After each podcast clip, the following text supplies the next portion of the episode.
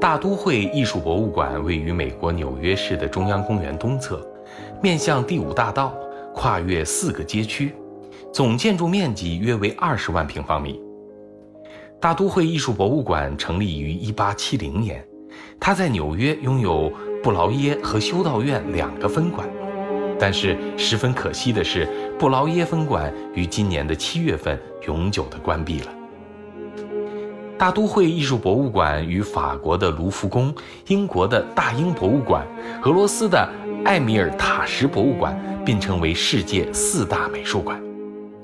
大都会艺术博物馆拥有跨越人类五千年历史、涉猎全世界文明超过二百万件的艺术珍品。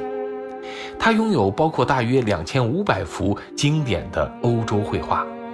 也是除了开罗以外最大的埃及艺术收藏机构。大都会艺术博物馆每年举办三十多个展览，是世界上最重要而且最受欢迎的美术馆之一。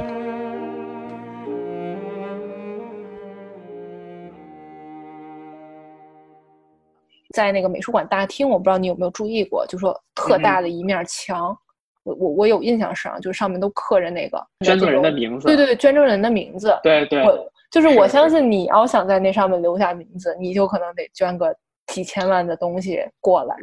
应该是单次捐赠得在十万刀以上，然后持续多少年，好像才能被刻上那个名儿。我相信对于很多家族而言，这个是一个是身份的象征吧。既然我们提到了这个捐钱或者捐文物的这么一个方式，其实呃，我想说的是，在美国的这种税收政策上，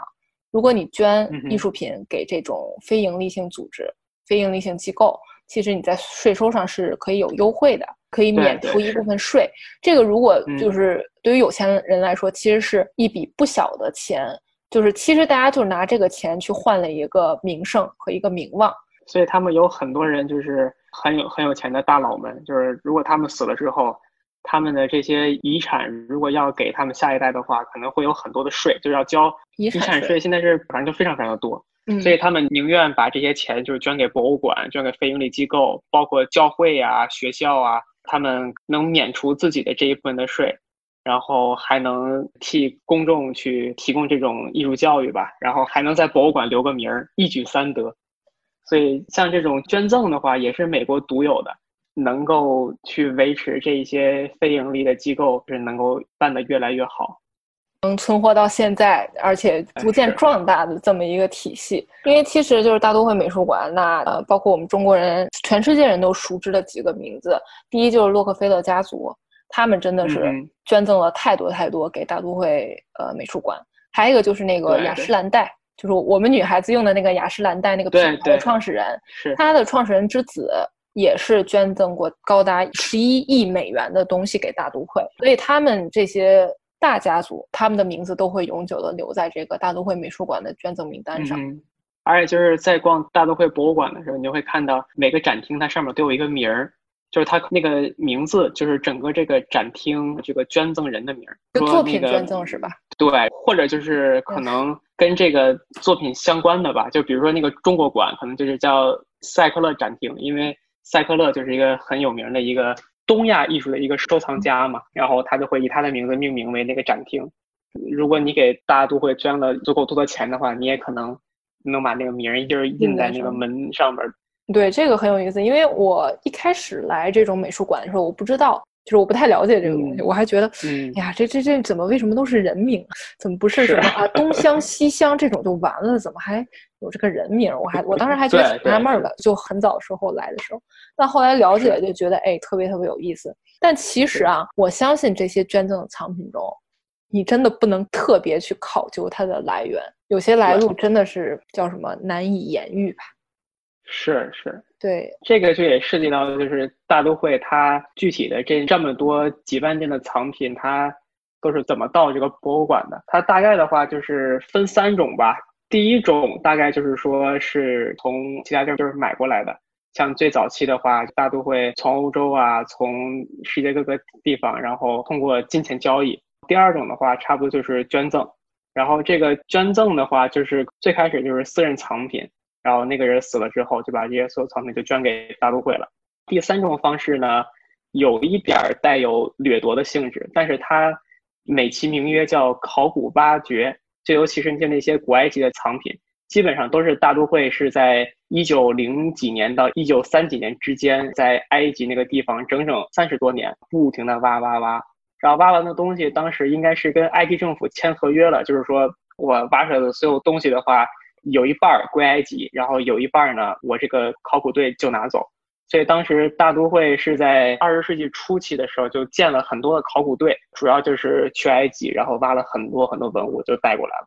包括还有很多的馆长们就是来中国，然后跟中国这边的买艺术品，就也不是说很正常的就是买，因为中国很多文物的话，它也是。通过盗墓啊，然后盗采呀，然后把那些什么石像，比如说那些石窟寺的那个佛头啊、壁画啊，就直接就砍下来，然后直接带到大都会的。但是这也被当做是大都会的考古挖掘。所以你要是说单纯的通过钱去购买的话，这倒是可以。但是带着这个考古挖掘的这个外衣去进行一些不是很合法的一些盗采的行为，就会有一些争议。但是这也是外国很多之所以能成为世界级的国际化的大博物馆的很多藏品也都是这么来的。大都会我觉得还算少的，就是比大英博物馆要少一点。因为其实就是说你刚才提到的是埃及嘛，这个就是比较对对属于文物类的，呃，早期文物类的。包括其实你说把时间线拉到我离我们比较近的这种近现代，其实也有，包括纳粹的那个时候。其实会有一些啊犹太人的作品，或者犹太这种富商、犹太人收藏作品，就是被迫流流落到其他地方，被其他人捡走，或者买走，或者盗走，或者就是占有，然后再将其卖到了大都会美术馆。这种就是大都会美术馆，它一再小心，或者是。哪怕是有意识去避免这个问题，他也没办法做到说，呃，每一件艺术品都是那么详细的去推敲它的来路。这个真的是一件不太可能做到的东西，也是一件十分难做到的事情。其实你你去大都会美术馆看很多那个标签嘛，艺术品的标签上面就是啊，艺术家不知道，啊，艺术名儿不知道，只能大概用一个特别特别简单的语言给你描述说这件艺术品。大概形体是什么样子的？它是大概是从哪里来的？其实许多都是根本就不清楚，又会经过这些文物专家的鉴定，它具有一定的历史意义的话，它还是会被留下来的。真的不能仔细去推敲它。不管怎么说吧，就是说现在这些文物，呃，能在大都会美术馆里被收藏的，就希望他们能对，就好好的就就可以了。对，对对对对对。其实我们这个其实比较差，就是我们有点。预告了，其实刚才我们聊到的，就是说大都会藏品是怎么来的。其实这个也是为我们下一集的节目做一个预告，因为下一集我们会仔细为大家讲一下，就是说哪一些特别特别有名、亮点作品是怎么来的。就说这个也是给大家做一下预告。足不出户逛纽约，带你一起云看展。